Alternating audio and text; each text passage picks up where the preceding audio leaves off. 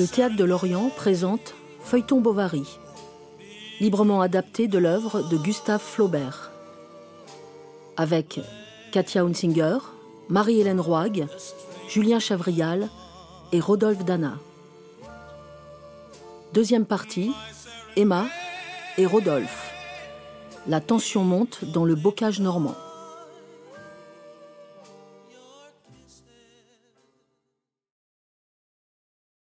Monsieur le curé Oh, Madame Bovary, excusez-moi, je ne vous remettais pas. Com- comment vous portez-vous? Mal. Je souffre. Eh bien, moi aussi. À ces premières chaleurs, n'est-ce pas, vous amollissent étonnamment. Enfin, que voulez-vous? Nous sommes nés pour souffrir, comme dit saint Paul. Mais, Monsieur Bovary, qu'est-ce qu'il en pense? Ah, lui Quoi?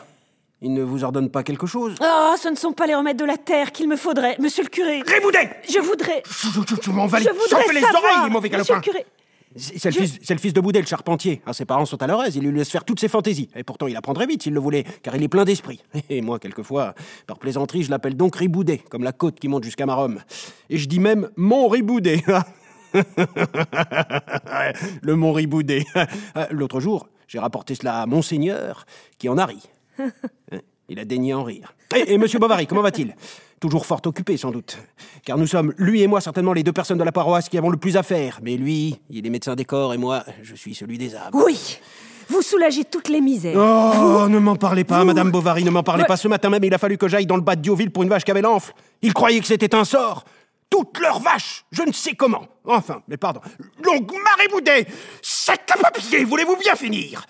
Allez, allez, allez. Les cultivateurs sont bien à plein. Il y en a d'autres, monsieur le curé Assurément. Les ouvriers des villes, par exemple. Non Non, ce ne sont pas eux Ah, pardonnez-moi, j'ai connu là de pauvres mères de famille, des femmes vertueuses, je vous assure, de véritables saintes, qui manquaient même de pain. Mais celles, celles, monsieur le curé, qui ont du pain et qui n'ont pas de... qui n'ont pas de... de... De feu l'hiver? Mais non euh, Oh, qu'importe Comment qu'importe? Il me semble à moi que lorsque l'on est bien chauffé, bien nourri, euh, car enfin, je- Oh, Mon Dieu, mon Dieu Oh, mon Dieu vous vous trouvez gêné C'est- C'est la digestion, sans doute Il faut rentrer chez vous, Madame Bovary, boire un peu de thé, ça- ça vous fortifiera, ou bien un verre d'eau fraîche avec de la cassonade. Pourquoi? Mais c'est. C'est. C'est que vous passiez la main sur votre front. J'ai cru qu'un étourdissement vous prenait, mais. Bon, vous me demandiez quelque chose? Qu'est-ce donc? Je ne sais plus. Moi? Rien. Rien. Bon, alors, Madame Bovary, faites excuse, mais le devoir avant tout. Ah, vous savez, il faut que j'expédie mes garnements. Voilà les premières communions qui arrivent. Nous serons encore surpris, j'en ai peur. Aussi, à partir de l'ascension, je les tiens recta tous les mercredis, une heure de plus. Ah, ces pauvres enfants, on ne saurait les diriger trop tôt dans la voie du Seigneur, comme du reste, il nous l'a recommandé lui-même par la bouche de son divin Fils. Bonne santé, madame, et mes- mes respects à votre mari. Au moment où ils entrèrent dans la forêt, le soleil parut. Dieu nous protège. Vous croyez? Oui, avançons, avançons. De longues fougères, au bord du chemin, se prenaient dans l'étrier d'Emma. Rodolphe, tout en allant, se penchait et il les retirait à mesure. D'autres fois, pour écarter les branches, il passait près d'elle, et Emma sentait son genou lui frôler la jambe. Le ciel était devenu bleu. Les feuilles ne remuaient pas. Il y avait de grands espaces pleins de bruyères, tout en fleurs, et des nappes de violettes s'alternaient avec le fouillis des arbres qui étaient gris, fauves ou dorés. Souvent, on entendait, sous les buissons, glisser un petit battement d'ailes, ou bien le cri rauque et doux des corbeaux qui s'envolaient dans les chênes. Ils descendirent. Rodolphe attacha les chevaux. Il allait devant, sur la mousse, entre les ornières. Emma était embarrassée par sa robe trop longue, bien qu'elle la portât relevée par la queue, et Rodolphe contemplait entre ce drap noir et la bottine noire la délicatesse de son bas blanc, qui lui semblait quelque chose de sa nudité. Je suis fatiguée. Allons, essayez encore. Du courage. Puis, cent pas plus loin, elle s'arrêta de nouveau, et à travers son voile, qui de son chapeau d'homme descendait obliquement sur ses hanches, on distinguait son visage dans une transparence bleuâtre, comme si elle eût nagé sous des flots d'azur. Où allons-nous donc? Elle respirait d'une façon saccadée. Rodolphe jetait les yeux autour de lui et il se mordait la moustache. Ils arrivèrent à un endroit plus large où l'on avait abattu des baliveaux. Ils s'assirent sur un tronc d'arbre renversé, et Rodolphe se mit à lui parler de son amour. Il ne l'effraya point d'abord par des compliments. Il fut calme, sérieux, mélancolique. Emma l'écoutait la tête basse. Est-ce que nos destinées maintenant ne sont pas communes? Eh non, vous le savez bien. C'est impossible. Elle se leva pour partir. Il la saisit au poignet. Elle s'arrêta. Puis, l'ayant considéré quelques minutes d'un œil amoureux et tout humide, Ah Tenez, n'en parlons plus. Où sont les chevaux? Retournons. Où sont les chevaux? Emma. Où sont les chevaux? Alors, souriant d'un sourire étrange et la prunelle fixe, les dents serrées, Ah, vous me faites peur. il s'avança en écartant les bras. Vous me faites peur, vous me faites mal. Partons. Qu'avez-vous? Pourquoi? Vous vous méprenez sans doute.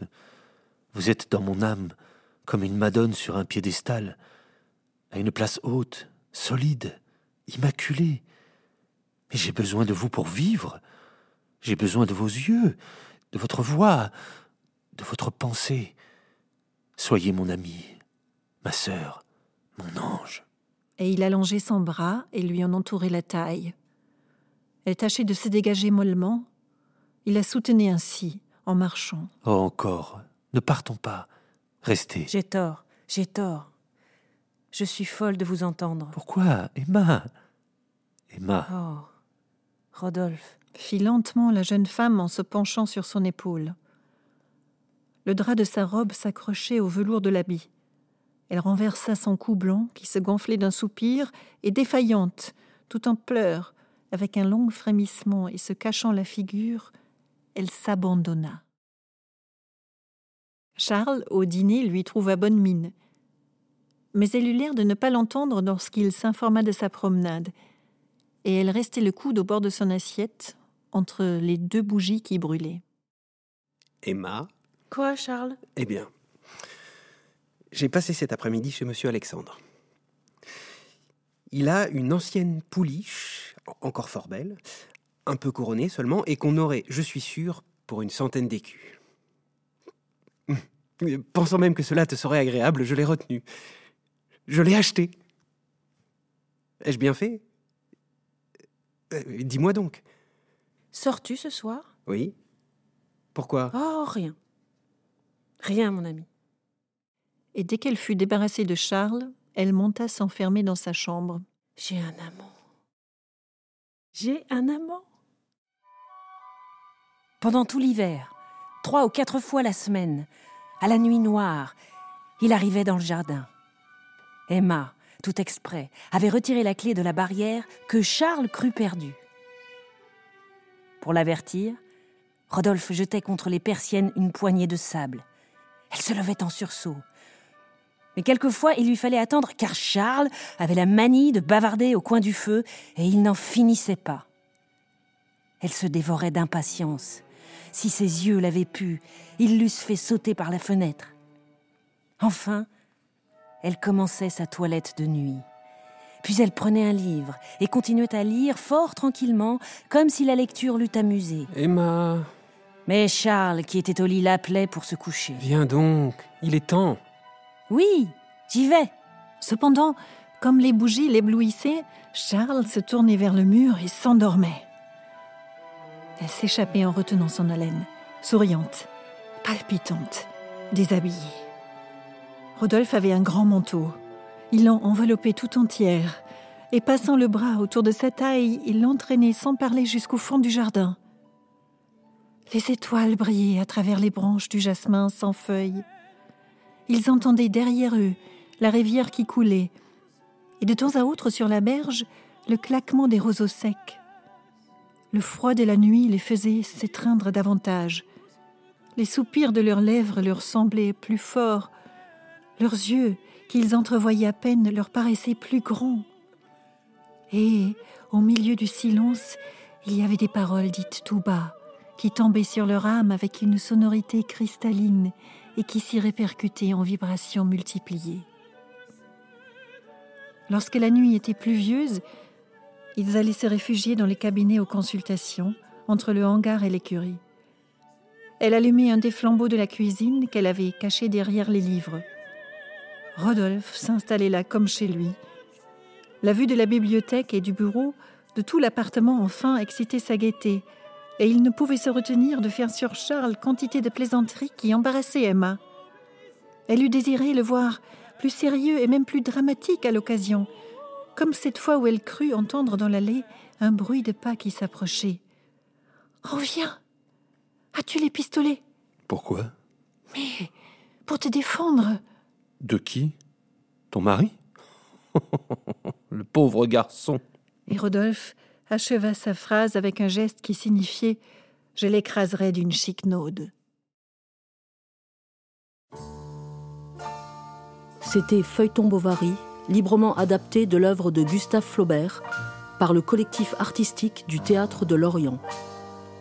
Enregistrement et mixage Yannick Offray, post-production Valérie Sigouard et Rodolphe Dana.